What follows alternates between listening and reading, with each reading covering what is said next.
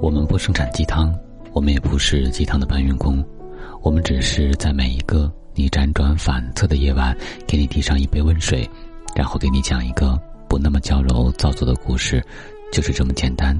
这里是听男朋友说晚安，我是你的枕边男友文超。非常抱歉，最近消失了一段时间，不是因为懒，是因为最近生病了。感冒、发烧、咳嗽一起袭来，大半个月的时间就这样浑浑噩噩的过去了。不过我也在想，如果哪一天我们的这个节目真的消失了，不在了，那会怎样呢？女人到了三十岁，安全感的缺失，就像一个黑洞。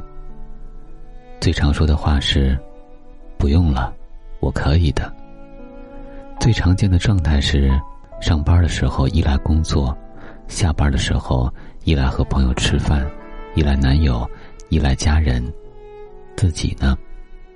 最常苦恼的是：我不知道怎么跟别人一起住。面对到了该嫁人的年纪，女人不要太独立这样的质疑，即使心中有理。也往往保持缄默，因为偶尔也会自我否定。改编自同名舞台剧的电影《二十九加一》，讲述了两个同年同月同日的女性站在二十九岁的人生关口，面对三十将至时截然不同的人生态度。导演彭秀慧用平淡的叙事、时空错乱的人物对话，呈现出细腻流畅的影像。刚刚升任区域营销总监的林若君，是所有发誓要跟北上广死磕到底的姑娘们的写照。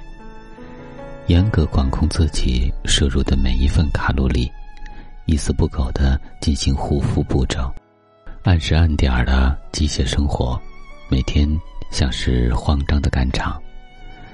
升职加剧了工作压力，以往的同事变得生分。为了生存，你不得不去成为面具人，终于，自己也变成了曾经讨厌的样子。迟迟不愿结束爱情长跑的男友，仿佛是鸡肋，两人的话题越来越沉闷，热情的浪潮渐渐消退，爱情变成琐碎的玻璃渣，就只剩下磕磕绊绊。还遗留在坚实顽固的生活沙滩上。这边年迈的老父亲正做着开颅手术，那边合作的艺人却在闹脾气，辛辛苦苦的加班成果眼看就要泡汤，即使尊严被践踏，还是要放下个人情绪，低眉顺眼的连连道歉。我以为我很独立，其实我一直很依赖。上班的时候依赖工作，下班的时候依赖和朋友聚会，依赖男友，依赖父母。当这一切都没有，无力、孤独，不知要如何前行。直到房东转卖了自己租住的公寓，让林若君在暂时过渡的住所翻看到女孩黄天乐的日记。二十九岁的黄天乐和林若君同年同月同日，再过几个月就要迎来自己的三十岁生日。他在一间唱片行工作了近十年，小时候的志愿是成为歌迷会会长，没有什么积蓄，只有贴满墙的拍立得和黑胶唱片，还有一个十多年的男闺蜜。我们总是希望找到一本人生解惑书。可以解答人生的所有困惑，如果没有，那么来本童话书也不错。黄天乐的日记就是林若君的童话书，这两个女孩从来没有见过面，却建立起某种精神联系。黄天乐管不住自己的嘴，从不控制体重，非常容易满足，在外人看来甚至有一些不思进取。他在意的事情很少，所以总是很开心；而林若君活得太真实，所以太痛苦。即使是面对乳癌末期的噩耗，黄天乐也只是忧虑自己还没有被男人摸过，恳请自己的男闺蜜和自己尝试一把。这个女人快乐的像个孩子，好像时间唯独对她温柔。而直到父亲离世，才让林若君找到了审视自己的契机。他一路向前，却忽视了太多风景。疲于奔波的劳碌，从来没有让他享受到应该去享受的生活。时间仿佛一张限额储蓄卡，眼看已经花光了二十几年，却始终没有买到自己想要的东西。这样看似努力的意义，究竟是什么呢？最后，黄天乐只身去了法国，因为那里有张国荣的《日落巴黎》。可以抱着法棍面包在大街上走来走去，那是他青春闪光的梦想。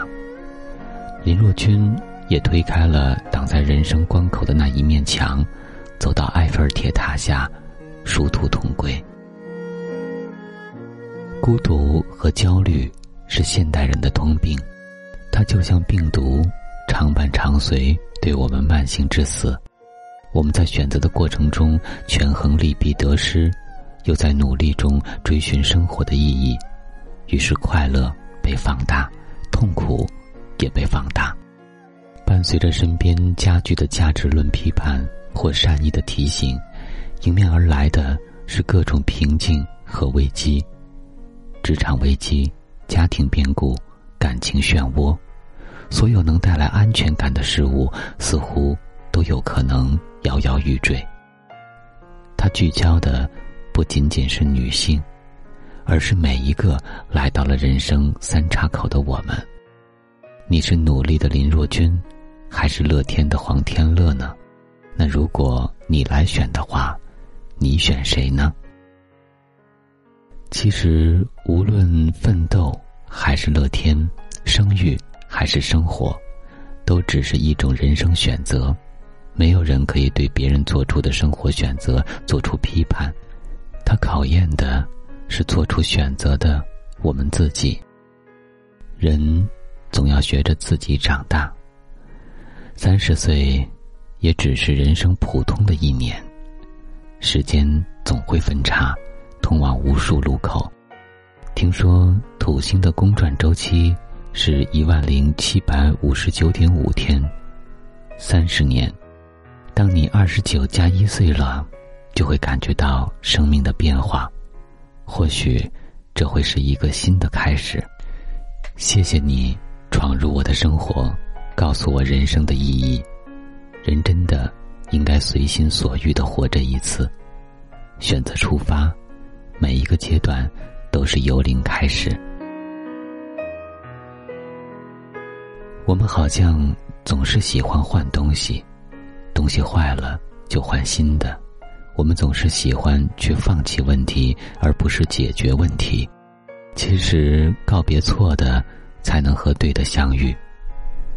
我不怕三十岁还单身，只怕到了那个时候，我会迫于父母的压力、亲戚的催促，和一个不爱的人走完这一生。要追逐梦想，还是拥有稳定的生活？当你二十九加一岁了，就会感觉到。生命的变化，或许这会是一个新的开始。我是今晚的主播文超，今天的晚安故事来自于微信公众号“一个人”。我们在此月色浓妆伴你入眠，晚安，宝贝。